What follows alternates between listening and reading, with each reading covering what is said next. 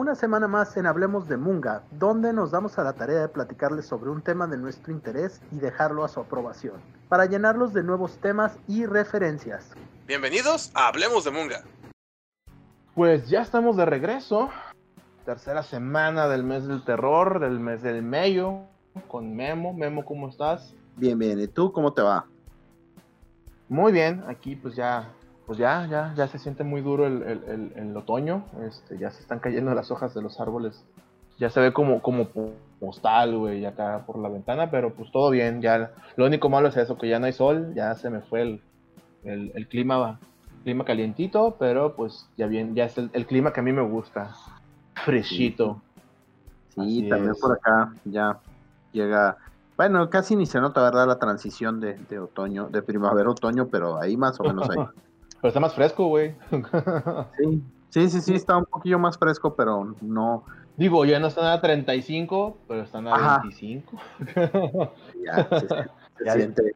Ya la gente ya sale con suéter. sí, a huevo. Guadalajara nunca cambia. Sí. Pues muy bien, Memo. Hoy vamos a hablar de otro de los temas relacionados con el, con el mes favorito de la munga, el mes del miedo la munga de terror. Este, ya hablamos del terror interactivo. Del horror melancólico. Eh, vamos a ver, eh, íbamos muy bien, digo, tenemos muy buenos comentarios, todo este rollo. De hecho, yo ya estoy por poner una, una campaña este, de, de Ten Candles acá. Ah, qué bien. sí, no, este, va a ser ah, en remoto porque pues aquí ahorita todavía estamos medio encerrados otra vez, pero eh, ya ando preparando todo para hacer una sesión, a ver si incluso la grabo, a ver cómo, qué tal sale, porque pues va a estar gente de muchos lados y quiero ver sus reacciones. Entonces, sí, yo, este... buscando a ver si alcanzo a armar una para esta época aquí en mi casa. A ver, se animan nomás, no más de tres personas y... Sí, no, yo, yo acá voy a jugar con seis porque es el máximo de gente que puede haber en una casa ahorita. Este si por algo empeoran las cosas, pues igual va a ser todo, voy a ver si lo hago todo online. Siento que no es lo mismo, pero pues igual eh, vamos a ver. O sea, pero sí ya tengo ya, ya, tengo mi manual, ya hice hice labor y compré mi manual en 10 dolaritos, muy muy muy bien gastados, la verdad. Y, y ya estamos en ese rollo, entonces por ese lado. Pero en este episodio no vengo a hablarles de lo que estoy haciendo en mi día a día, este, porque si no les hablaría de cómo me rasco la panza. Eh, hoy, hoy les vengo a platicar de una de las cosas que a mí me gustan mucho en general, pero en el género del terror soy muy, muy, muy, muy, muy, muy, muy, muy, muy fan, que es el, el género del cómic, el manga y la narrativa gráfica en, en, del terror. ¿Sale? Eh, que cabe mencionar, cabe mencionar, digo, ahorita antes de que empieces nada más, para que es ¿Sí? un arte muy difícil, la verdad, porque no puede, ya habíamos hablado de videojuegos, ya habíamos hablado de películas, este, sí. eh, series ya habíamos mencionado, y todos esos medios tienen el scare jump o el jump scare, como le digan, porque yo lo he oído de las dos maneras, eh, como, un, como, un, medio muy fácil para, para, dar horror. Digo, hasta la radionovela de terror y todo eso puede sí. jugar mucho con eso. Entonces, aquí, eh, antes de que Gil empiece, quiero recordarle a la gente que estamos ante un medio que carece de esa habilidad. Entonces, está cabrón. Mm, dame un segundo y te voy a contar algo que puede que se acerque, pero concuerdo contigo, Memo. Realmente es difícil eh, conseguir el scare jump en una narrativa eh, gráfica. Porque como dices tú, en una novela, eh, en una radionovela, en una película por default, siempre van a jugar con el sonido, con la imagen y con todo, con, la, con el suspenso. O sea, te van a llevar a ese punto del silencio que luego va a hacer que algo te brinque que como hablábamos muchas veces es como pues medio fácil para asustar, pero es parte del género. Y pero es, es, es, algo que también iba a comentar este, ahorita. Personalmente, y a lo mejor mucha gente puede que me critique, eh, yo con los libros de terror no, no me asusto. O sea, eh, no, yo no, yo no logro asustarme con un libro de terror. Porque no sé si sea que tengo el cerebro muy atrofiado por tanta televisión, este, como Bart Simpson, eh, o, o, o, qué, güey, pero a mí, o sea, yo voy leyendo un libro de terror y sí digo, ay, qué gacho, ay, guay, no manches, qué horror, le brincó, pero, ¿sabes? Hasta ahí, o sea... Sí, no, no, no te provoca ese, ese horror. Sí, no, o sea, en entiendo a la gente que lo hace, sé que hay gente que se puede sumergir muy chido en los libros de terror, este, pero yo no puedo, o sea, a lo mejor eso ya es un pedo mío y mi dislexia, pero no, no me causa terror, la, la, literatura de terror no, me fascina, me gusta mucho leer, tengo muchos libros de terror, este, pero no logran asustarme, ¿sabes? O sea, digo, ¡ah! ¡Oh! ¡ah! ¡uh! y hasta ahí llega mi, mi, mi nivel de expresión sobre eso, ¿no? Eh, eh, con el cómic ah, pasa algo que, sí, no siempre también como dices, porque como dices, es un, es un, es un género difícil, ¿sabes? Y, y, quiero empezar con esa parte. Yo personalmente tengo de mis primeras memorias también así de, de ver este, un cómic, eh, pues está un poco relacionado con el terror. Y, y, van a decir, ay, no manches, o sea, no sé si te acuerdas, Memo, y, ahora sí que otra vez voy a delatar mi edad, que en las figuras de He-Man viejas venían con un cuentito, güey. Que traían como un comicito. Y, yo, y, yo, recuerdo que la primer, el primer, uno de los primeros juguetes que tuve en toda mi existencia fue Skeletor, güey. O sea, y venía con su cómic de Skeletor, pues, era una calavera, güey. De hecho, dice mi mamá que yo, que yo veía y decía, ah, el monstruo, el monstruo. O sea, y lo identificaba bien. Pero, no, o sea, no me asustaba, pero sí me decía, ah, y, me gustaba, güey. Con los, y después creo que me regalaron a, a, a He-Man y a, a Boss Off, ah, no, a Man Arms, y pues los cómics son pues más como de acción, ¿no? O sea, no sale, sí sale Skeletor y todo el rollo, pero yo me acuerdo muy clarito de que en el cómic de Skeletor pues veías a la montaña serpiente y los dibujantes de Skeletor eran muy, muy detallitos, ¿no? Entonces veías acá víboras, calaveras, caras en las paredes y cosas y dices, ay, güey, qué loco, la casa del malo, ¿no? Entonces como que te daba esa sensación de decir, este güey sí es bien malo, pero vive en un lugar bien chido acá. Eh, y, y, ese sería como, o sea, Ajá, o sea, y luego pues todos los, todos los pinches esmirros acá de, de Skeletor estaban todo, para, o sea, para la mente de un morro de cuatro años, cinco años, era de ¡Ah! el güey que es como el hombre lobo, y el otro parece Frankenstein, qué perro, no manches, y luego esa, esa vieja parece vampiro, seguro es un vampiro. O sea, ¿sabes? O sea, si, lo, simplificamos a ese punto, pues yo era, era ver a los monstruos, ¿sabes? O sea, Frankenstein, el hombre lobo, el monstruo de la laguna negra, una vampira, güey, como aliados del güey que tiene cara de calavera, decía, wow, ¿no?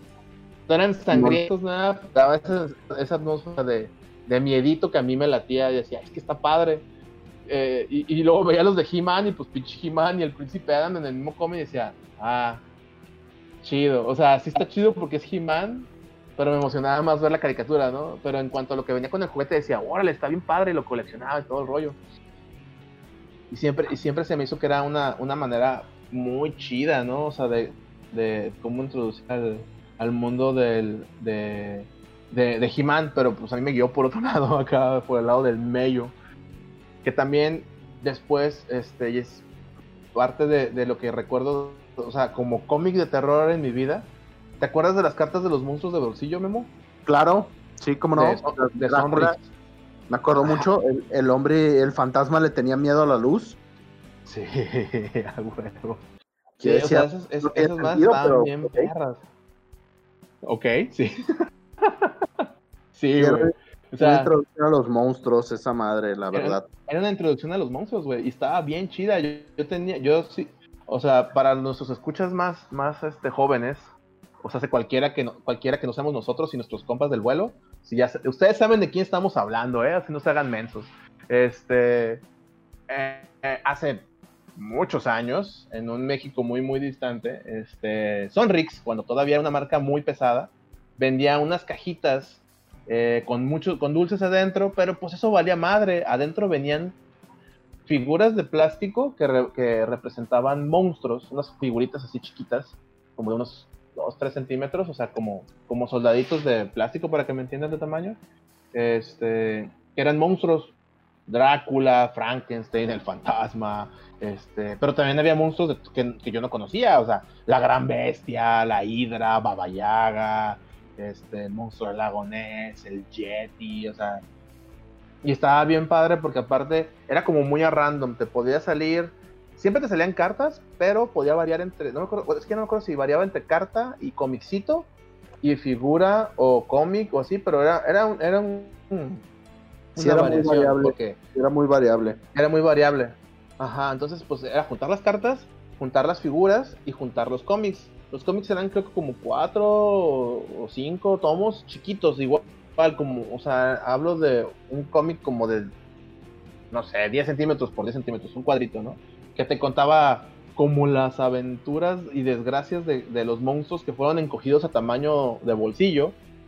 Este, y eran dos bandos, ¿no? Los monstruos clásicos contra los monstruos acá del otro lado del mundo, ¿no? Y eh, estaba medio pendeja, la verdad, pero, pero tenían, las ilustraciones se me hacían chidas para la época, pues como morro, aparte, las cartas estaban, a mí me gustaban un chingo, yo hasta la fecha soy de los que, ando buscando comprar una colección completa de monstruos de bolsillo, así que si alguno de los, que nos escucha está oyendo esto, mándenme un inbox, este, la verdad es que les tengo mucho, mucho cariño a, los monstruos de bolsillo por eso, porque fue, mi introducción a los monstruos. Eh, y, a, este mundo que, a mí, que a mí me encanta. Y creo yo que es una de esas partes en las que uno, uno puede irse adentrando al terror, ¿no? Porque si bien muchas veces de chavito no te dejan este, ver una película de terror, eh, puede ser muy factible que te den chance de que leas un cómic, porque si nada es un cuentito, ¿no? Es un cómic y pues no hay bronca este, déjalo, ¿no? Déjalo, o sea, que lo lea, este, todo está bien. Y se crecimos en la época del horror de Sexploitation.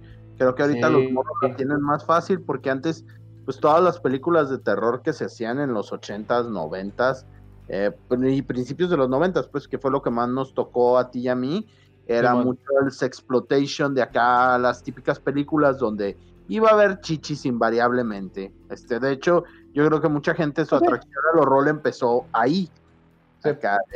y yo tengo compas que, dicen, no, pues es que era bien chido ver una cosa así tipo Viernes 13, o bueno, en Halloween no pasa, pero este, de ese tipo de películas de terror barato, clase B, de slasher, porque sabías que iba a haber un pinche desnudo eh, totalmente innecesario, pues que estaba ahí nada más porque porque lo pedía la audiencia. Claro, porque se podía. a ver, pues, si nuestro desnudo gratuito, ¿dónde? ¿En qué, en qué parte entra? Y pues sí, era, ya, ya parte de, de, cómo funciona la, industria, ¿no? O sea, así se manejaba y pues no iba a cambiar una fórmula que ya, ya se había comprobado que funciona.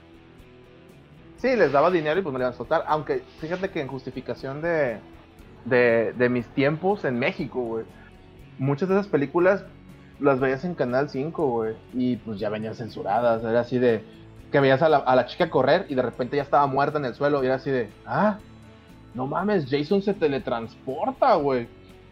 Sí, o sea, eran muy, o sea, estaban censuradas, o sea, ya después, como decías tú, si conseguías el VHS, decías, ¡Oh! estaba encuerada y la atravesó con su machete en mano, no el otro machete, de verdad. Entonces, este sí fue de güey, o sea, era un punto así. Y pues la neta sí era, sí era más común que te dejaran ese tipo de cosas, la neta. Yo también, por ejemplo, como tenía un tío que cuando yo nací tenía como 12 años, güey. Para cuando yo tenía 5 o 6, él tenía 17, 18. Entonces era pues, pues, un, pues, un morro, güey.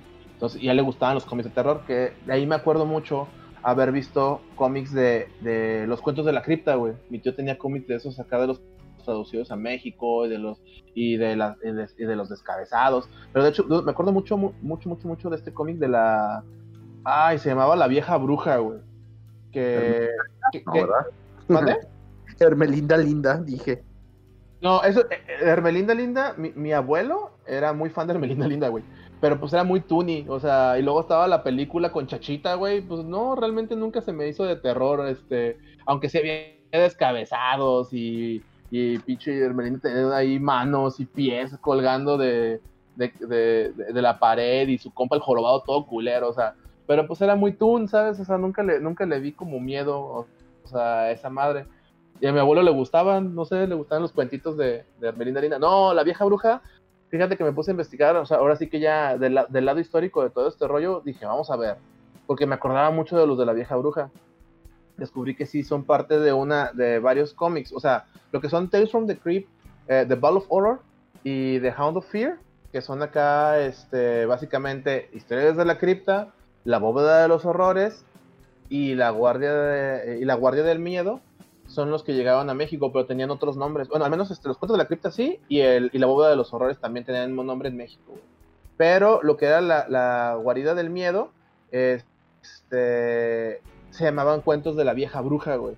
Porque el presentador, ya ves que en esos otros cómics tienen un presentador que es el Crypt, el Keeper, este, el, el, guardián de la bóveda, el Vault Keeper, y, y era la Old Witch. O sea, según lo que investigué.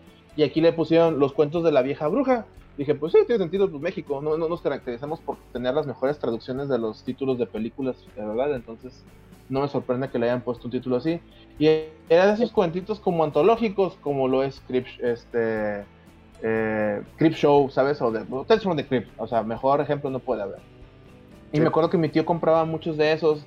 Y algo que tengo muy presente de esa época es que ahora descubro que son cómics muy, muy viejos, Memo. Son cómics acá de los pinches 50, 60 que a México llegaban como reediciones en los 80s y este eran como la tercera vuelta ya, ¿no? O sea, y eran y era el cómic prohibido, ¿no? El cómic del descabezado, de los descarnados, que que después vi que había más cómics hechos en México de terror y algunos este producidos por esta ¿cómo se llamaba? La Vargas Dulce, este Yolanda Vargas Dulce. Yo, Yolanda Vargas Dulce tenía, o sea, no, no, también hacía como producciones, otras cosas, decía, órale, o sea, ahí sí no me clavé tanto, pero descubrí que por ahí iba. Y algo que me, me recuerda, eh, que, que, me puse a recordar cuando, cuando llegué a esta investigación, pues fue ver las imágenes, ¿no? El tipo de arte, el tipo de, de ilustración, o sea, cómo eran las historias. Y la verdad es que si nos ponemos a ver en esa época, los cómics que vienen como de esa época son como muy spoiler, ¿no? Desde la portada, ya ves la foto, o sea, la, portada es no pinche cabeza cercenada, o al menos te dan a entender que es una cabeza cercenada, o un muerto así todo descarnado y derretido saliendo del suelo, manos de esqueleto, eh, cosas así. Y el cómic dentro es de como de narrativa un poco más lentona hasta llegar como al punto de la, del machetazo, ¿no? Haciendo mención a Yolanda Vargas Dulce, me permito recordarte a ti y a la audiencia y a la audiencia más joven platicarle que en el Memín Pingüín hay un arco de historia donde Memín mueve una maleta donde traen un cuerpo destazado. Ah, sí, cierto, güey. Ahorita que hablamos de yo, yo, nunca lo vi, pero tú ya me habías contado de esa madre, sí es cierto, güey. Tenía cosas bien, bien, sí, estaba muy oscura esa pinche historia, güey. Memín sí tenía varias historias acá medias crudas, aunque fuera más drama, pues, porque también hay más y risas esa madre. Ah, sí, claro. Pues también estaba la historia esta de, de, la casa, que creían que era una casa embrujada, güey, y vivió un pinche drogadicto, güey, y que, bueno, te lo ponen como un viejo loco, güey. Hay un típico loco cuando se van a trabajar Memín y su malinda, digo, hablando de horror, pues, porque todavía sí, sí, sí, como una casa así donde hay un güey que hace experimentos según eso con su hermano. Y es, es una historia de terror, pero con, con, con Memín Pingüín Pinguín, perdón, para que luego no me regañen los, los, los, defensores del cómic mexicano. Ese es un, en una, bueno, sí, una, una delegata, pero bueno, continúa por favor, para no desviarnos. No, no te preocupes, pero sí, o sea, no me, o sea, sí no me acordaba de esa madre, güey, o sea, o sea, viendo viendo lo que ya tenía esta, esta señora, pues sí había historias, pues la clásica, ¿no? La clásica de, del fantasma que se quiere vengar, de que hay fantasmas porque hay dinero enterrado, pues historias como mexicanas en el sentido del terror.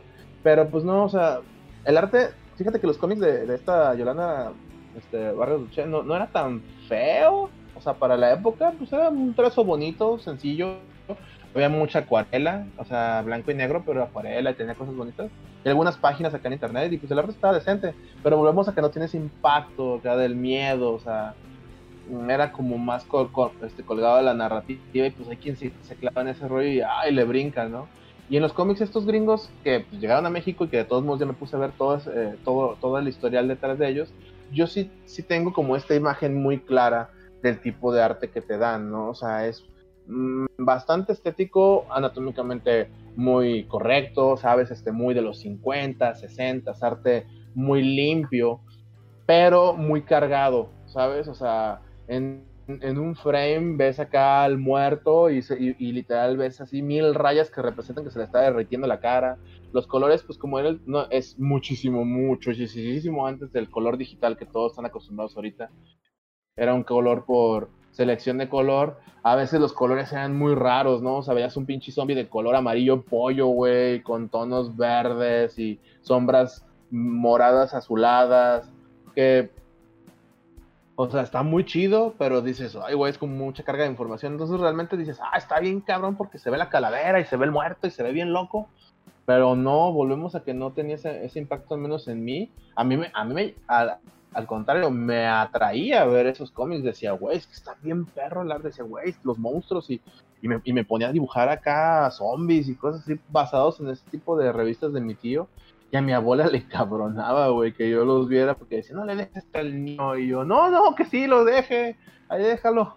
Y este, digo, pues mi tío ya era, pues, adulto, vamos, este, adulto joven. Este, yo, pues, era un chamaco de 5 o 6 años y ahí viendo cómics acá de terror. Que en esos cómics realmente no había ni, ni desnudos ni nada, o sea, nada más era que pues, se veían muy violentos, ¿no? O sea, era mucho el gráfico del machetazo, este, del impacto de bala eh, del, personaje muerto en el suelo y el dramatismo de la mancha de sangre, pero pues hasta por ahí llegaba, ¿no? Eh, digo, todo esto son cómics que, tienen este historial desde los 40, porque fíjate que me puse a ver pues, qué tan, qué tan, qué tan bien es el cómic de terror en términos históricos, y llegué a algo bien interesante. Uno de los primeros cómics así registrados, así de terror, son de Jerry Siegel y Joe Schuster, güey. Órale, creadores de Superman. los primeros, los, ajá, los creadores de Superman fueron básicamente pioneros en el cómic de terror, no sabía eso. Desgraciadamente no encontré los títulos porque también acá las fuentes que tenían eran las mejores, pero sí está, está registrado que ellos fueron de los pioneros así del terror en el cómic entre el 35 y el 54 hacían, hacían, aparte de las historias de Superman obviamente en Action Comics ya tenían había otras publicaciones de la de la National Periodical Publications, now also known as DC Comics ahora. Eh, tenían más publicaciones, entre había historias de miedo y de terror, o sea, y, y, pues sí, se ve todo el trazo, güey, de Superman en las historias, o sea, no es Superman, ¿verdad? Pero se ve ese trazo de, de, este, de este, ¿cómo se llama? De Joe Schuster. Entonces, este, de hecho tenían un cómic que se llamaba Doctor Oculto que pues era, no sé, no, no, no, no encontré mucho, este, igual me van a regañar muchos fans acá de, de, estos dos, pero pues este, lo que sí me, se me hizo muy interesante fue descubrir que tienen esa, e, e, ese, ese batch de ser también pioneros, no solamente en el cómic de superhéroes, sino en el, en el cómic de terror, porque después de eso pues hay como un hiatus muy grande y luego llegan estas historias, estos cómics de antología, porque también fue mucho el pedo de la Segunda Guerra Mundial, fíjate.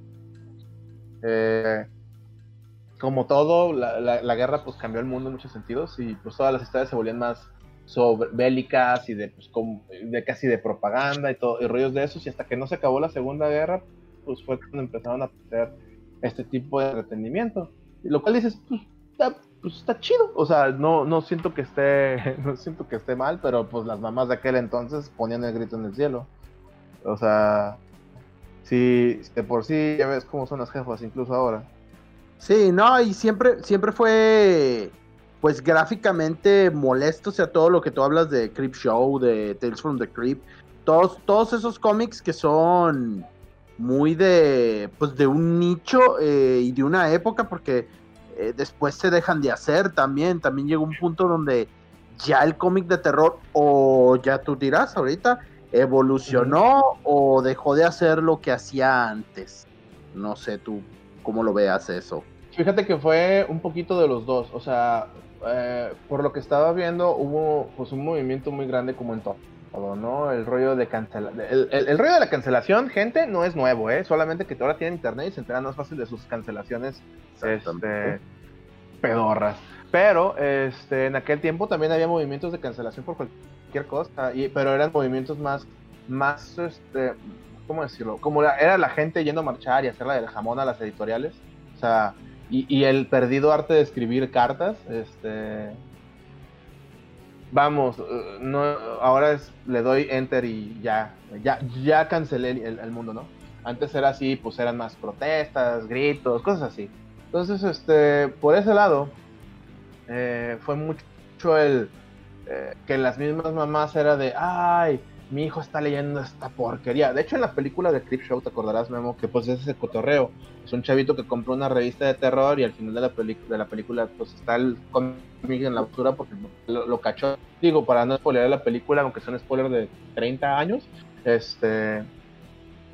Y ese es el, ese es el destino de muchos cómics de, terror. Este, me acuerdo mucho de un documental, bueno, serie documental que tú, tú conoces y a mucha gente le puede sonar, que se llamaba eh, cómic El Noveno Arte, este, que era como un programa que hablaba del cómic y sus géneros a través de, los años.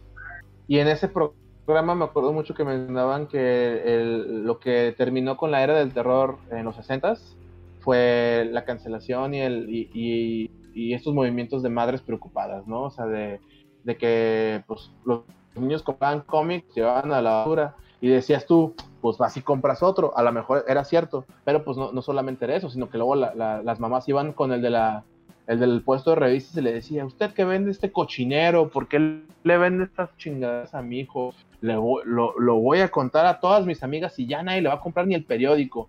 Y pues la neta era de, no, no señora, yo quiero comer, me gusta comer, y pues dejaban también de vender. Entonces era como un ciclo acá de, de, de te regaño, no me regañe, no me, no, me diga que no, pero sí lo quiero hacer.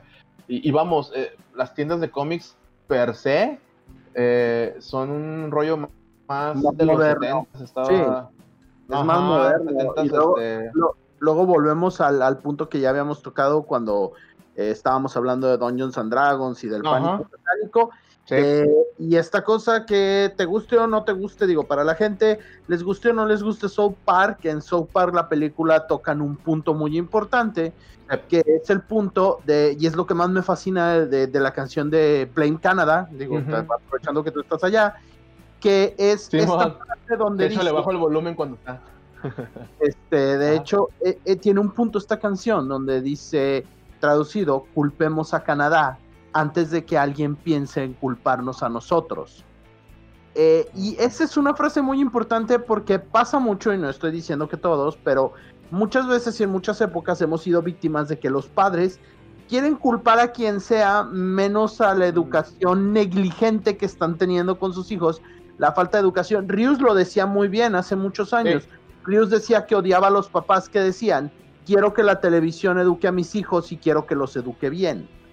Eh, no se puede. Si quieres educar a tu hijo, edúcalo tú. No esperes que la televisión o el cómic vaya a ser la manera de educarlos. Entonces, le echan la culpa porque para mí es la salida fácil.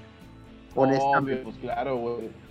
La gente nunca va a aceptar que tiene la culpa, güey. Y son esas cosas que pues van a existir en todas las eras, ¿no? O sea, en esta, en esta era actual el internet simplemente es un, un escudo, ¿no? Este, eh, y era lo que siempre hemos dicho, el internet solamente hace más sonoro este, lo que pasa, ¿no? no, me acuerdo quién fue el que dijo que el mundo siempre ha sido violento, solamente que ahora es televisado. Sí, ahora sí no es como que ahora sea más violento. Sí, o sea, no es como que ahora sea más violento. Ajá, sí, sí, sí. Va a ser literal así, entonces eso, eso afectó mucho a ese tipo de productos.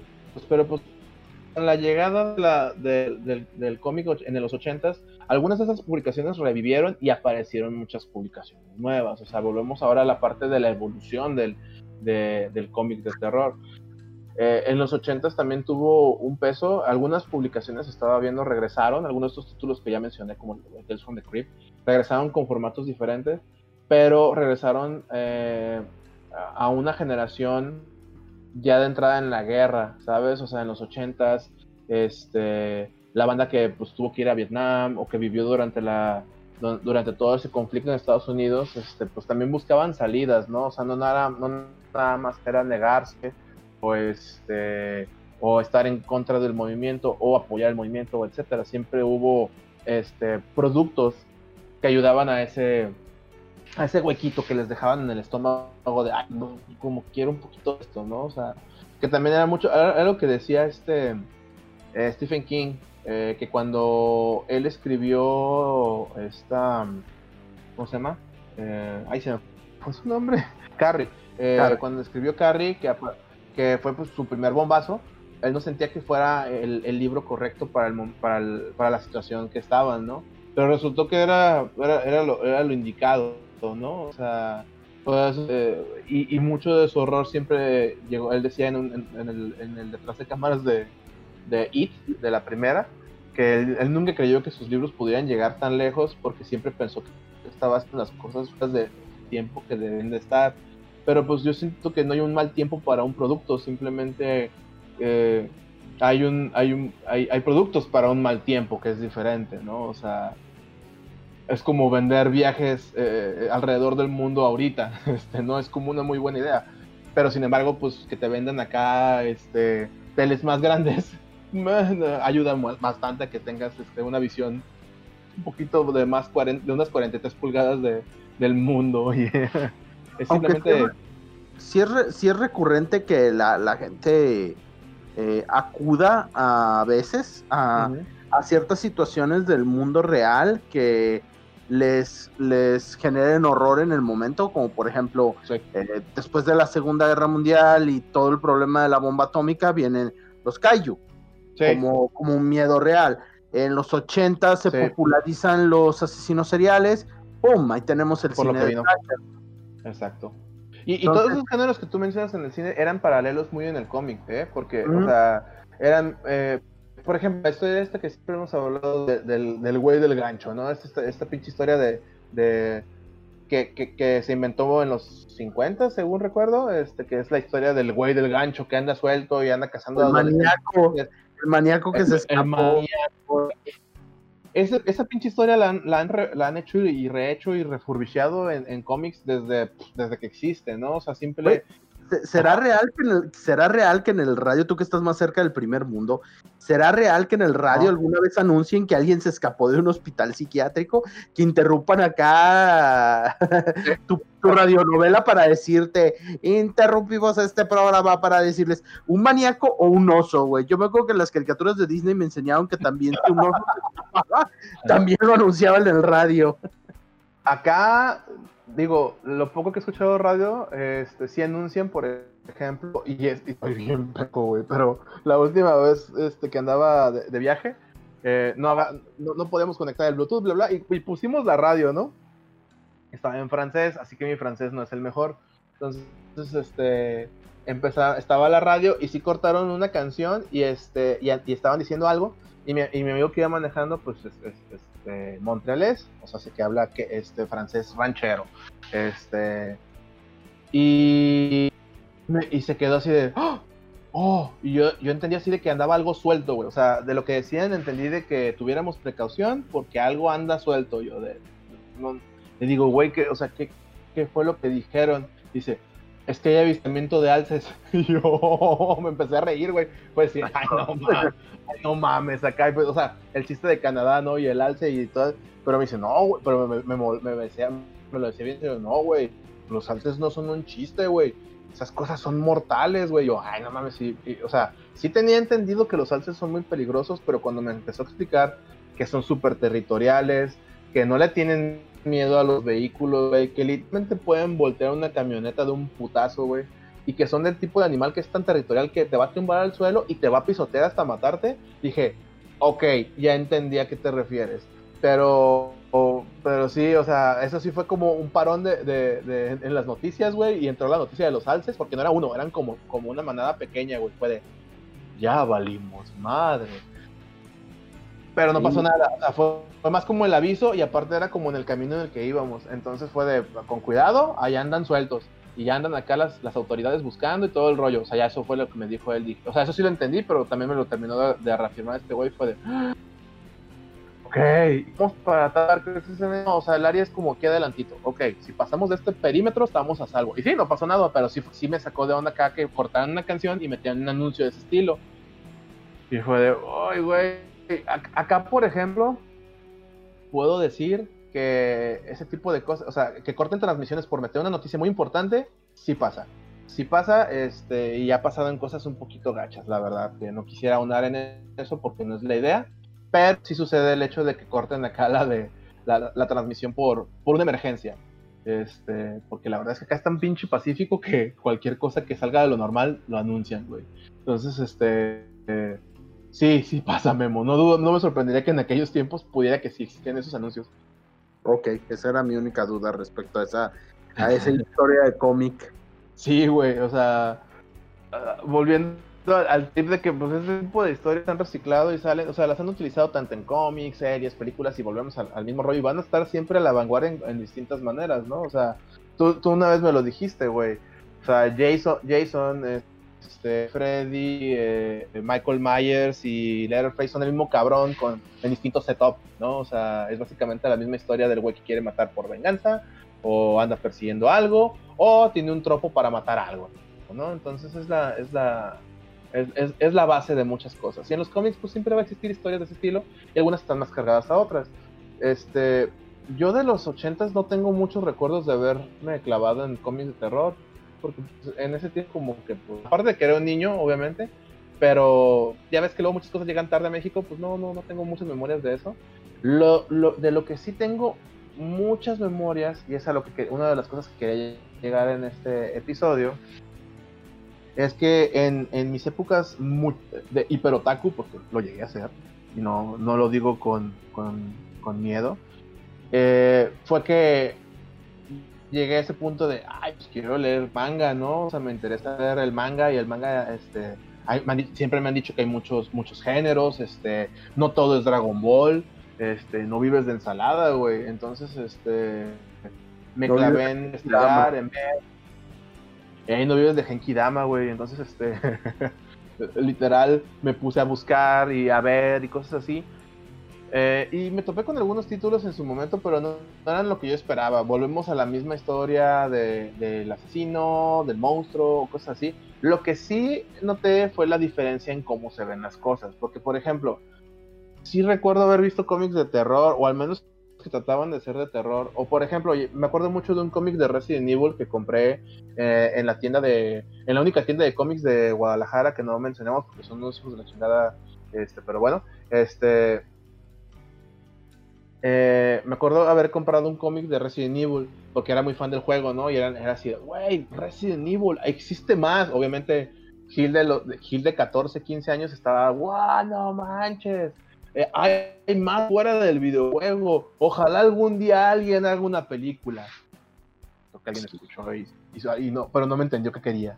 Y este, y pues el cómic, pues no, o sea, estaba padre, el estilo no era, no era tan malo, este, pero no era de terror, o sea, era pues, como la película, eh, básicamente balazos, balazos y pues explosiones y monstruos y ya, o sea, no, no me dieron más de lo que yo quería, ¿no? De hecho, se me hacía bien pendejo, güey, porque en ese cómic creo que se llamaba Resident Evil Fire and Ice o un pedo así.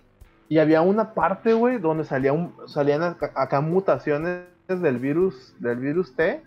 Y eran Tyrants, o sea, el, Tyrant así de las garrotas, pero con, cabezas, con cabezas de animales. O sea, como que habían inyectado el, el virus T eh, para hacer Tyrants en animales, güey. Y era ridiculísimo. Porque, bueno, el primero que aparece es un oso, dices, ah, huevo, un oso Tyrant, está chido. Pero luego me salen con la mamada de la morsa, güey, del venado Tyrant y del pingüino Tyrant, güey. O sea, era ridículo, o sea, era un pinche pingüino mamadísimo, con garras, pero cabeza de pingüino emperador. yo, esto es estúpidamente ridículo. Y volvemos a que no generaba ese miedo, o sea, simplemente acción, explosiones y ya.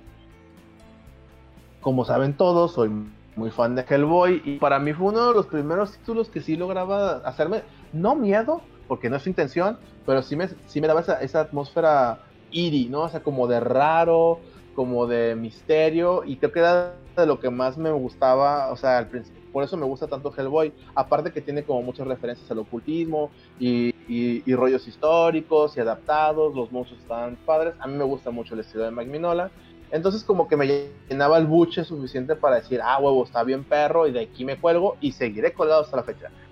Eh, pero volvemos a que no, o sea, yo, yo, yo sí buscaba el brinco, ¿sabes? O sea, buscaba que algo me, hiciera brincarme, como que dijera, ¿sabes? Es que quiero que esto me asuste, quiero, quiero ver monstruos, güey, quiero ver algo, algo que me asuste en el cómic. Que fue cuando llegó el manga. Pero para este tiempo terminé trabajando en la tienda de cómics, que, de la cual no hablamos porque son unos hijos de la fregada. Este, y trabajé por mucho tiempo ahí, entonces ahí me di la tarea de buscar dentro de todo lo que tenían ahí guardados. Y me acuerdo mucho que platicando con el gerente de aquel tiempo, el buen Isra, saludos si nos está escuchando, si no, pues también le mando un saludo. Y me dijo, güey, ¿por qué no lees Uzumaki? Y yo, ¿qué es eso? Suena, suena a con qué se come, no, no, no sé usar palillos, güey. No, no, no, no, no, es un manga de terror. Yo dije, ah, cabrón, existe el manga de terror. O sea, ya sabía que sí existen muchos géneros, pero pues como volvemos al, al, No Vives de Genkidama, güey. Yo decía, pues todo es poderes y putazos, o Magical todo Girl. shonen. todo es shonen. Shonen o shoyo, o sea. ¿Qué clase shonen y aparte, Ajá, este, ¿por qué no están mamados? A ver, ¿por qué el güey no quiere superarse a sí mismo? A ver, ¿por qué esa chica no está dando vueltas y convirtiéndose? Entonces, me, me, me acuerdo que estaban unos tomos, una edición muy bonita de, de Uzumaki, y estaban los tres y me dijo, güey, chútatelos antes de que los mande a, la tienda, a la sucursal que está en el norte, solo diré eso. Y este, dije, ah, ok. entonces agarré y pues una ventaja y, este, de trabajar en una tienda de cómics es que tienes que leer cómics, porque los clientes te van a preguntar, entonces tienes que saber. Entonces parte de tu chamba es que cuando no estás acomodando cosas, limpiando eh, este, o etiquetando, es que tienes que poner a leer cómics. Entonces pues, yo, agarré. Para, así es. Memo también trabajó ahí. Exactamente. Memo también fue uno de los miembros de, la tienda de cómics de la cual no hablamos. Y este. Y me acuerdo mucho que me senté y pues eran días lentos, entonces me la chuté, me chuté el cómic eh, más o menos en una semana. Pero es a lo que quería llegar. Uzumaki es un manga de un autor que tiene un nombre que en español suena medio menso, pero pues no, así es el nombre y se respeta. Se pronuncia Junji Ito. Y muchos me dicen, ¿Junjito? yo, no, Junji Ito. O Ito-san, como se debería decir en japonés. Don Ito. Acá, Don Ito. Entonces, este, este autor, yo no lo conocía, sinceramente, y hablo de que ya tenía 20 pues, años, más o menos, no, sí, como 20 eh, o más. más de 20, más de 20, amigo. Sí, porque ya, ya, habíamos pasado de la, cadena de cine, sí. Eh, fue después de la cadena de cines que tampoco hablamos, pero sí, tienes razón, este, de la cadena, después de la cadena, de la gran cadena de cines trabajamos ahí, es verdad, ya tenía veintitantos, tenía como veintitrés. Entonces, este, sí, ¿para qué me quito años? Perdón. Entonces, este, estaba, estaba leyéndolo y ese, ese manga, güey, tuvo el efecto que buscaba, ¿sabes? Darle la vuelta a la página y brincar, güey. Eso sí me pasó con Uzumaki, güey. Ahora, mm, rápidamente, ¿qué es Uzumaki para quienes este, no, no leen manga ni en defensa propia? Este, Uzumaki es una historia eh, en la que en un pueblo empiezan a pasar cosas muy extrañas y todo está relacionado con el patrón del espiral. Uzumaki es la traducción, este, eh, la traducción del japonés al español sería espiral, ¿sí? Eh, por eso cuando me dicen que Naruto se apellida Uzumaki, pues tiene todo el sentido, porque el Naruto es esta madre que le pones al, ajá, tiene, tiene el, ramen y es un espiralito. Entonces pues, dije, ah, qué pendejo está ese pinche nombre. Pero bueno, o sea, después de ir relacionando ideas, ¿no? Entonces, este, eh, en Uzumaki, o espiral, este, la historia va de eso, o sea, y suena, suena como muy tonto decir que alguien está clavado con un patrón, pero tiene las bases del, de la, de la narrativa, o más bien del tipo de historias que manejaría alguien como, como Lovecraft. Se le considera como terror cósmico. Oh, porque, ajá, entonces es como este rollo de que el primer afectado es el, la protagonista es una chica, ¿no? Una estudiante japonesa, nada fuera de lo normal, pues él decía que porque no se transformaba y tenía poderes, y tiene un amigo que está, está pasando por la, por la muerte de, por problemas en su casa, ¿no? su papá tiene broncas, este, y anda actuando muy raro hasta que, hasta que el señor muere. Y te cuenta, y, todo te, y te van contando cómo, o sea, a través de las pláticas entre la chica y este cuate, este, de lo que está pasando en su casa. Y te dicen que el papá se obsesionó con el, con el patrón, con los, con los espirales, güey. al grado de buscar este, el, el, el, este, ¿cómo decir? Repetir el patrón, ¿sabes? La historia te va guiando a través, en el primer capítulo, en los primeros capítulos del manga, te va guiando a través de la locura del papá, o sea, literal del, amigo diciéndole, no, es que mi jefe está, bien loco, mi mamá ya no sabe qué hacer, eh, está obsesionado con los, con, los, con los espirales y no me está dando muy buena vibra, o sea, neta está bien cabrón este pedo, no sé qué, onda, me desespera. Y el problema es que como mi jefe se está obsesionando con ese rollo, yo ya me estoy empezando a obsesionar también. O sea, muy ese rollo como de slow burn, ¿sabes? O sea, de terror que te va guiando a algo. Pero todo esto que sucede pasa pues, en, en las primeras, en el primer capítulo y casi casi en las primeras páginas te van contando cómo está el rollo y vas viendo cómo el papá llega incluso a, a, ¿cómo decirlo?, contorsionar ciertas partes de su cuerpo en, en espirales, ¿no? O sea, hay un, hay un, un frame del, del, manga que pues bien das la vuelta a la página este, y lo ves y quieres llegar a leer hasta ese punto, ¿no? Y, y el, el, señor está literalmente sacando la lengua hasta donde puede y enrollándola en, en, en, pues, en una espiral y se ve la ilustración aparte, esa es otra cosa que tiene el manga, es muy detallada y hace que se vea muy grotesca. El estilo de, de, de Junji es, es muy tiene un, tiene un estilo muy detallado y sabe cómo darle ese grim a las ilustraciones, ¿no? Eh, lo que está bien perro es que dices, ay, güey, esto está muy raro, y empiezas a seguirle y te enteras que el papá murió, o sea, parte de la historia y es creo que un poco conocido a mí la parte que me hizo brincar de esa historia pasa básicamente este, un par de páginas después, porque te dan a entender que pues tienen que, pues están en el, en el, en el funeral, este, van a cremar el cuerpo, y antes de eso le este, ves al personaje, al chico este parado afuera del, del, shrine, de la, de pues, del templo, y está como todo, con, o sea, ves que tiene una mirada muy perturbada, llega, llega la chica, la protagonista, y le pregunta que qué tiene y él le empieza a contar cómo fue que encontraron al papá. Y te dice que el señor había conseguido una de estas este, ollas, no ollas, como tinas que usan para, para el arroz, muy grandes, así de madera. Este, te dice que la había recibido unos días antes y que estaba muy contento. Y, este, y un día pues les dijo que se iba a ir a su estudio y pues cuando fue acá de, pues no encontramos a mi papá, ¿dónde anda la fregada? Pues van al estudio, no lo encuentran, pero ven la tina, la, tina esta, y siguen buscando y dicen, oye, pero qué pedo con la tina. Y es donde yo brinqué, porque literal, dude, gira, o sea, pasas la página y es así un sprite de dos, de dos páginas donde ves al, al, sujeto convertido en una espiral y hablo de todo su cuerpo enrollado de una manera sobrenatural y la, la, la ilustración está tan bien detallada que neta sí fue de, ¡ah! O sea, yo sí brinqué. O sea, sí me dio un sobresalto que, nunca había tenido en un cómic, güey. O sea, por cómo la narrativa fue acomodada para las páginas, sí me hizo brincar. O sea, y eso fue lo que se me hizo más chido. A partir de ahí, fue todo de su vida para mí con ese cómic. Sí puedo decir que los primeros dos tomos están un poquito más chidos que el último último porque el último lo que hace es atar nudos de lo que está pasando en el pueblo y está muy interesante. No quisiera spoilerarlo, pero en resumen el, manga es como, como mini antología, o sea, como pequeñas historias de lo que está pasando dentro del pueblo relacionadas con los espirales. Y, y tiene un final muy de Lovecraft, muy, muy de Lovecraft y está muy chido. La verdad es que se lo recomiendo mucho. Eh, a partir de ahí agarro y digo, este güey es un puto genio tengo que saber más. Es un crack, cracks. Cómo me cae esa expresión, pero bueno. Este. Eh, entonces me pongo a investigar y digo, ok, lo que anduve buscando por tanto tiempo, aquí está.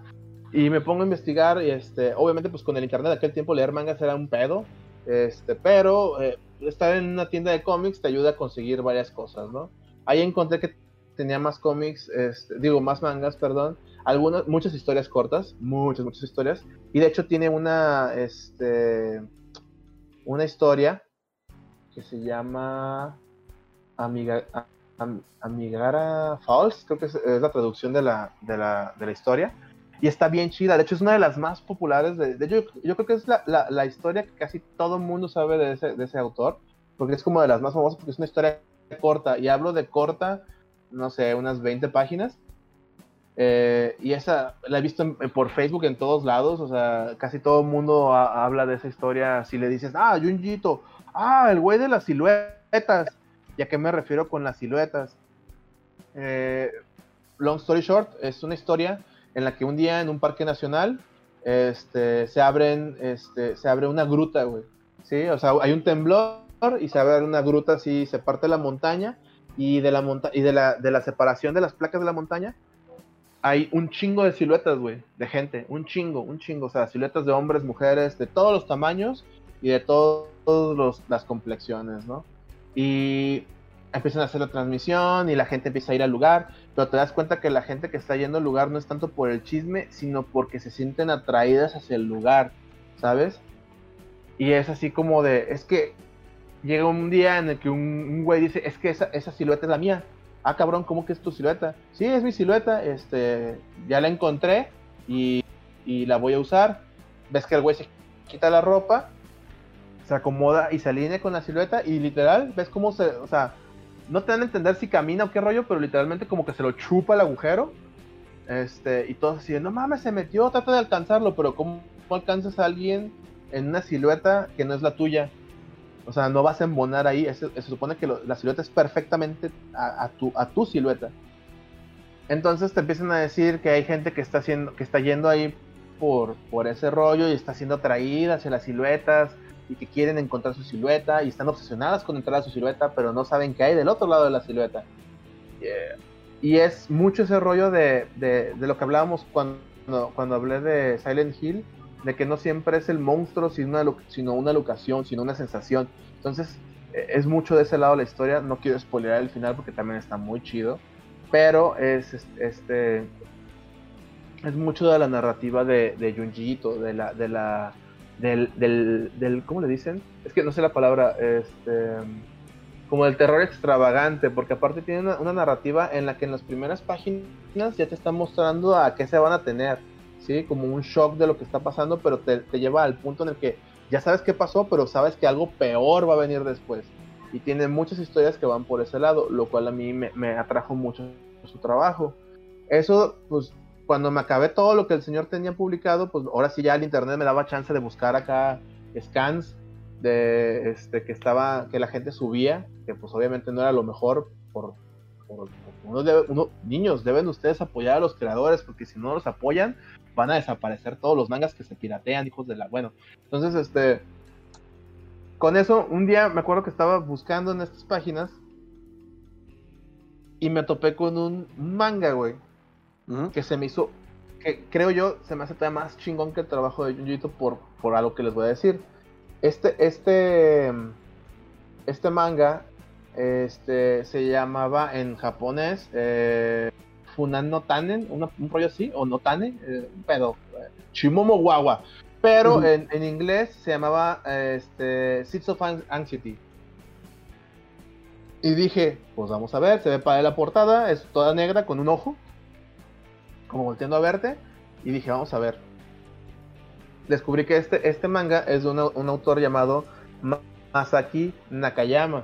Masaki Nakayama es pues, otro autor acá japonés de la no old school, vamos, no hablo de los ochentas, pero sí como de este, como de la misma generación que Junjito.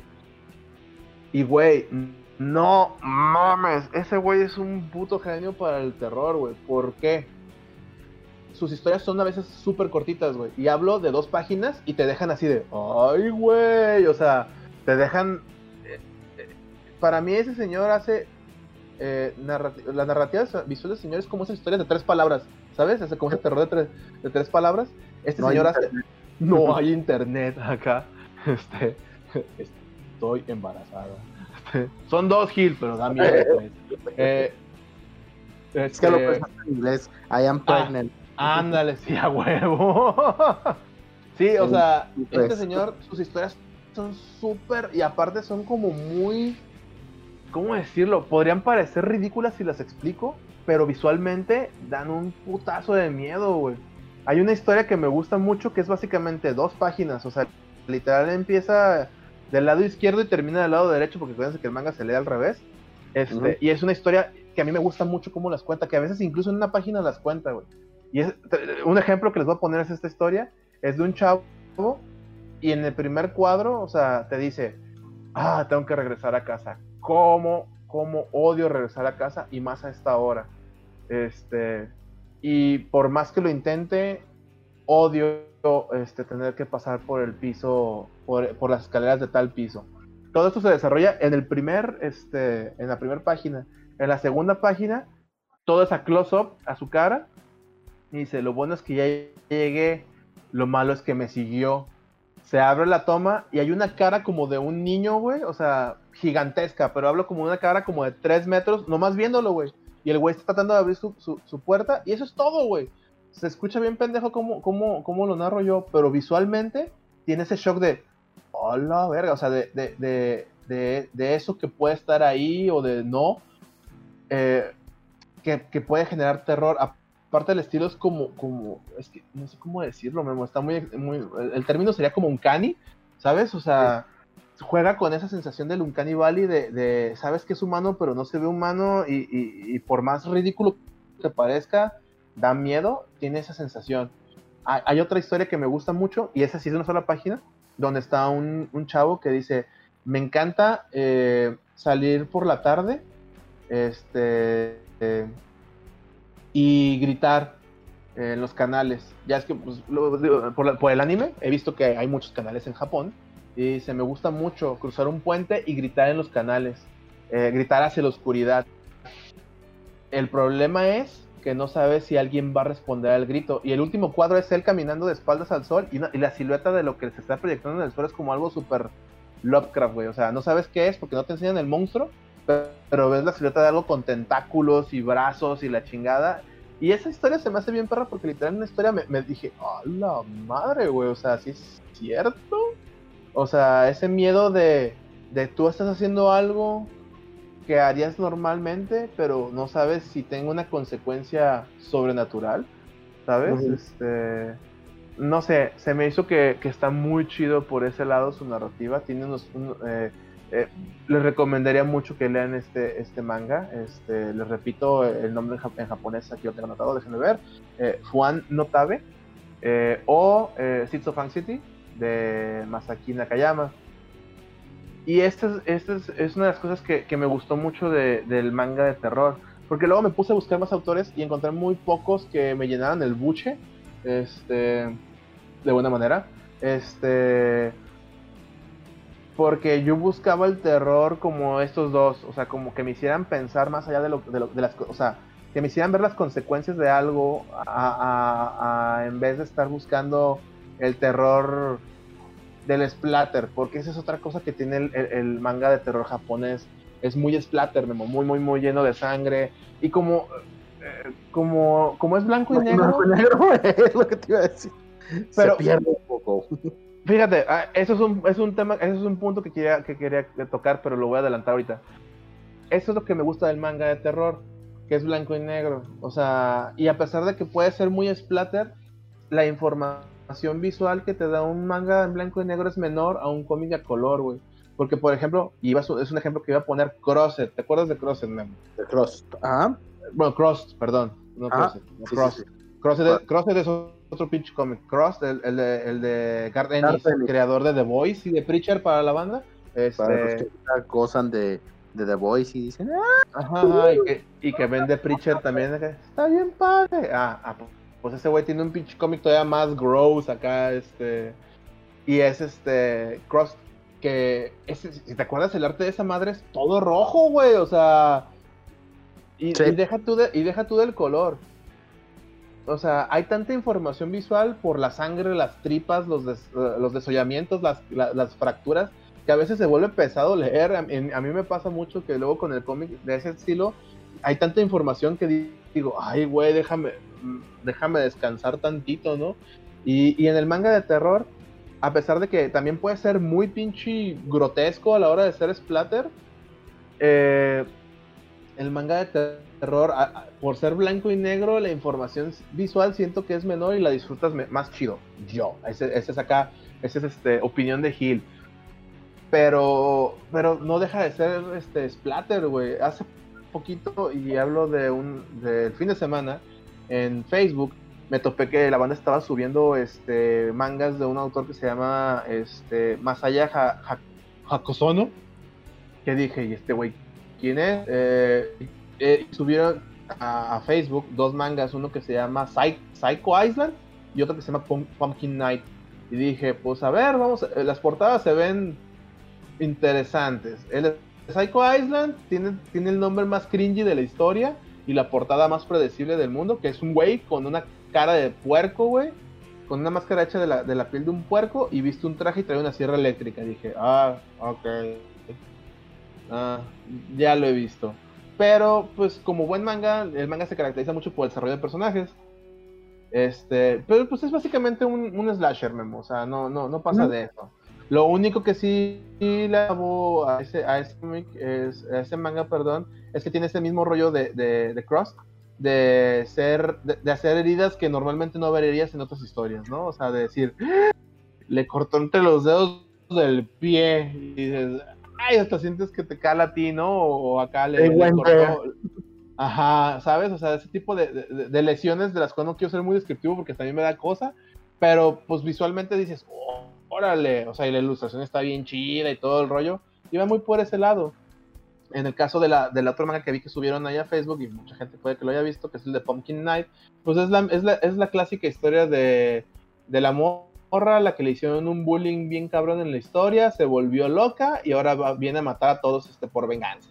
Nada, nada, sí, güey, pero pues acá con, con la morra única y detergente, güey, que que viste su uniforme de, de, colegiala japonesa y una, una, cabeza de calabaza y está loca, loca, loca, loca, loca, loca. Y ya dije, eh, eh. O sea, no, no, no, no me llevó a nada, ¿sabes? O sea, no es algo que no haya visto antes.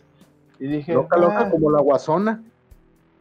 Ah, hey, como la guasona, güey, loca. Pero esta sí, esta sí tiene acá unas maneras de matar un poquito más este, visuales. dije, eh". o sea, pero básicamente es otra pinche Harley Quinn y dije, ah, está bien, o sea, el estilo pues no me desagradó, no deja de ser manga, pues leíble, ¿sabes? Este, tiene sus referencias a, muchas películas de terror y slashers. sale Donald Trump, eso fue lo que se me hizo más gracioso, güey. Que, sale Donald Trump y lo matan de una manera bien culera y dije, ah, mira, eso es chistoso, güey, eso sí está, es, es chistosón. Pero no, o sea, no me, no me aportó nada y, y, me puse a buscar muchos mangas más en estas últimas semanas para documentarme. Este, y la neta es que mucho del manga de japonés está colgado del, del, splatter, ¿sabes? No es que esté mal, pero pues es cansado, no, no, no siento que me aporte nada.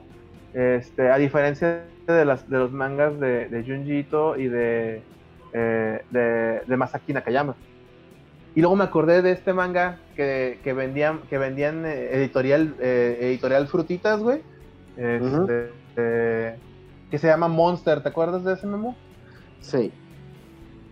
Sí, sí, me acuerdo. Monster, Monster, yo sé que a ti no te agrada tanto, este, pero a mí me gustaba mucho, fíjate. Y, lo recordé, o sea, leyendo todos estos dije, es que quisiera algo que tenga una historia más, más, más desarrollada, pero lo dije, me la mamé con ese, porque la neta, lo que tiene Monster es que pues es un, es, un, es, este básicamente el fugitivo y, y Seven, pero... ¿Mandé? Y Dexter. Y Dexter, y Dexter. y Dexter, ajá, sí, o sea, pero me gustaba mucho ese, el inesperado, ¿sabes? O sea, tenía ese feeling de, de película de thriller, decías, ¡Ah!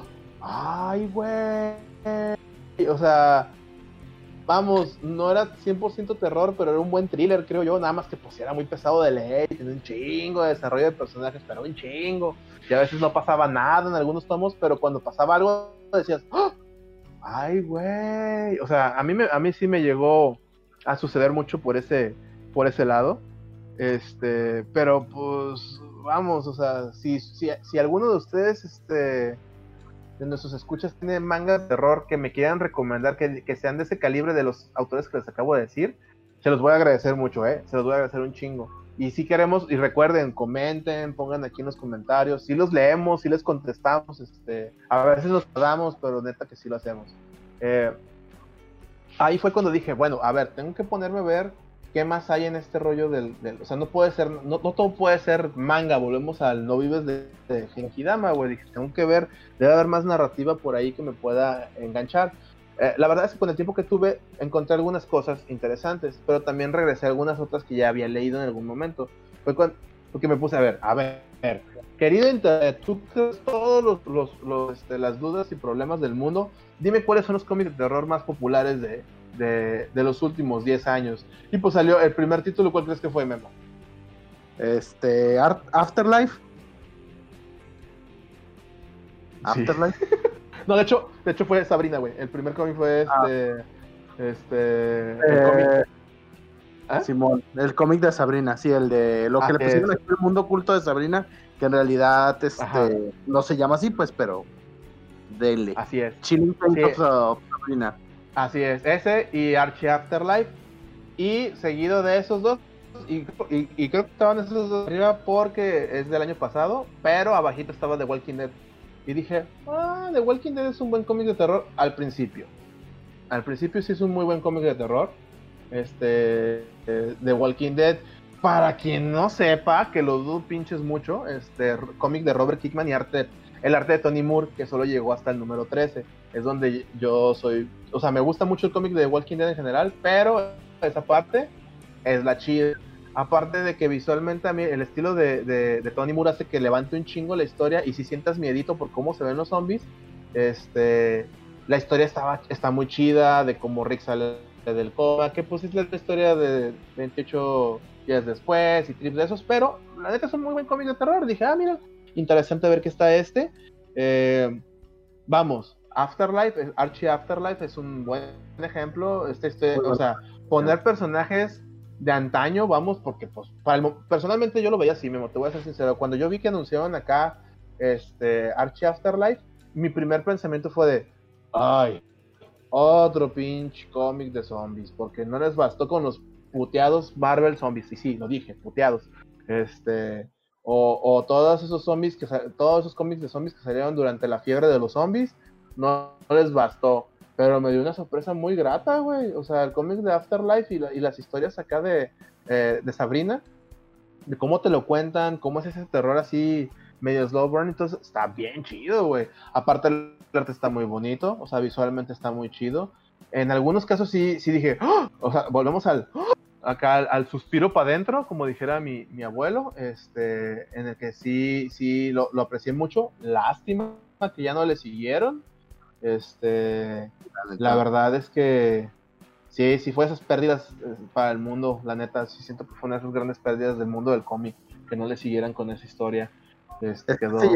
se, llenó, de chamba, yo creo. Sí, eso fue, o sea, por un lado, legit, güey, o sea, está chido ese que, que, le pasaba. Fíjate que eso, eso, eso estaba también checando, muchos de los otros mangas que, que me topé de terror, tienen ese pedo que algunos, algunos autores terminan teniendo mucho trabajo para otras cosas.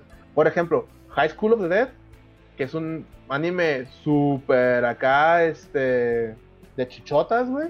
Un trimón. El cómic, el, manga no es, o sea, vamos, ¿cómo, cómo decirlo? El manga sí, sí, tiene, sí tiene este aire de las chambeadoras, no lo voy a decir que no, pero no se clava en ese rollo, güey. O sea, sí vas a ver chicas en traje de, eh, en, ropa interior y todo el rollo, pero el, anime se pasó de verga, güey. Eso de la bala entre las chichis, güey.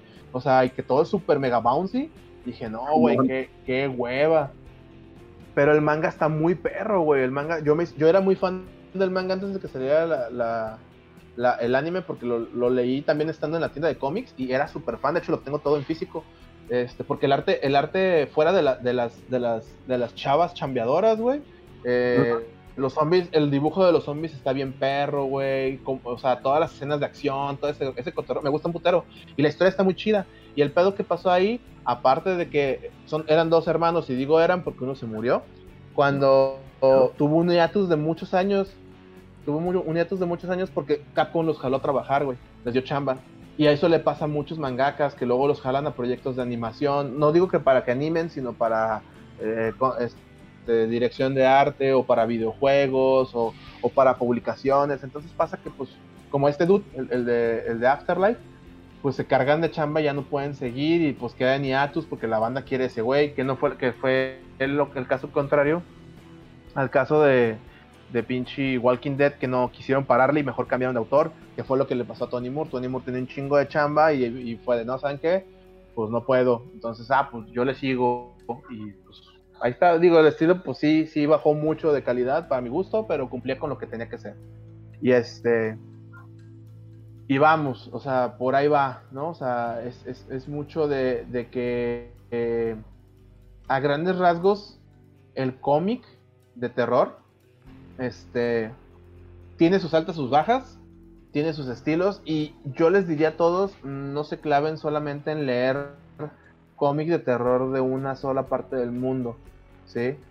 Yo les, eh, les diría, dense chance a buscar este, eh, historias, narrativas, estilos de, otras partes y de y no solamente cómic, manga, sino que también vean a los medios digitales. Hay, hay, hay webcomics muy chidos de, de terror este, entre los que les puedo recomendar así rápido, que no son los que ya he hablado, o sea, aparte de Uzumaki, aparte de Six of Anxiety, aparte de Monster, aparte de Cross, aparte de Valkyrie, etcétera, les puedo recomendar mucho un cómic en internet que se llama Thunderpaw, eh, como patita, como pata de perro, que si bien no es de terror al 100%, tiene una atmósfera muy, muy chill, acá como de, eh, muy eerie, como de terror chido, y un cómic francés eh, que se llama Beautiful Darkness, que está en Amazon, en Amazon lo pueden comprar, está en, en, en, inglés, creo que está en español, no, de, no latino, pero español, igual si, lo, si, si aguantan lo pueden comprar así. Son de esos, cómics, este, ah, eh, ¿cómo se llama este? Black Hole Memo. Black, Hole, está muy chido también. Black Hole es un cómic muy bueno que les puedo recomendar de terror. Este, y pues dense chance. Yo, yo a lo que quería, a lo que quería llegar con este, con este tema el día de hoy es que si bien eh, con la narrativa gráfica es difícil asustarse, hay cosas con las que te puedes este, asustar chido eh, y disfrutar un buen rato, ¿sí? Volvemos al susto que da gusto y pues básicamente es eso. Mi punto era llegar al lean. si no van a leer libros, lean cómics, también es lectura. También es, así es, efectivamente también es lectura, pueden leer eh, muchas cosas. Yo lo que más he leído, digo, dando, aportando mi granito de arroz, eh, horror eh, psicológico y horror de coming of age. De hecho, yo, el que le comenté aquí, The Black Hole, es así como ¿Qué pasaría si, si hubiera consecuencias de andar de jalapeño, andar acá de ¿Qué pasaría si tuviera consecuencias terribles y ahondan mucho en eso? Eh, pero mucho de, por ejemplo, un cómic de que también pues en parte es medio de horror psicológico, pero mucho así thriller, eh, que yo puedo recomendar y aparte el arte es buenísimo. Lo escribe Grant Morrison y el arte es de Dave McKean. Si no saben quién es Dave McKean, busquen las portadas del Sandman y es este un cómic de Batman que se llama Una Tierra Seria en una casa seria, eh, Arkham Asylum, porque de Arkham hay varias cosas, porque hay Hello Nerd, hay varias madres que han hecho de Arkham, pero este es muy bueno, es muy interesante el acercamiento que dan a Batman, los internos y la historia del asilo. Del Doctor Arkham, sí, cierto. ese es mi granito de arena. Yo, iba a hablar de, Long Halloween, pero realmente a mí Long Halloween no me gusta, entonces no quise, no, quise entrar en ese tema. si quieren leerlo, a mí eh, no. Eh, si quieren leerlo, no, no, no, denos su opinión, pero sí, ni Memo ni yo somos fan de Long Halloween, nos hace como muy basic bitch. Yo este, soy fan de Jeff Loeb, este, la neta, sorry, si alguien ama a Jeff Loeb y esto es una puñalada en su espalda, yo odio el trabajo de Jeff Loeb, todo lo que ha escrito me cae. no, no soy fan. Yo tengo problemas con Jeff Loeb, pero no me gusta Long Halloween. La neta se me hace literal muy basic bitch. Pero bueno, este, acá. Sí, ese sería mi, mi, mi punto aportar también de ese lado de Batman. Sí. Pero bueno. Pues Gil, muchas gracias por darnos este tu perspectiva del horror gráfico. Y pues seguimos con el mes del terror. Sí, manténgase atentos ya saben, denle like, cinco estrellitas, compartan, compartan. No voy a cansarme de decir que nos compartan, por favor. Comenten, preguntas. Ya saben a quién me refiero. no memes. No memes, porque ya nosotros ponemos muchos. Pero sí, este, pues sería todo por hoy. Este, Memo, muchas gracias. A ti, Gil, como siempre. Aquí nos vemos la próxima la próxima semana nos vemos con más Munga. Ahora Memo va a narrar, Memo es el popular, ya sé. Este, estén atentos porque también este eh, Memo nos va a platicar algo muy chido la próxima semana, ¿sale? Entonces, este, estén, estén, manténganse seguros, nos estamos viendo. Memo, chao. Bye, nos vemos. Hasta luego.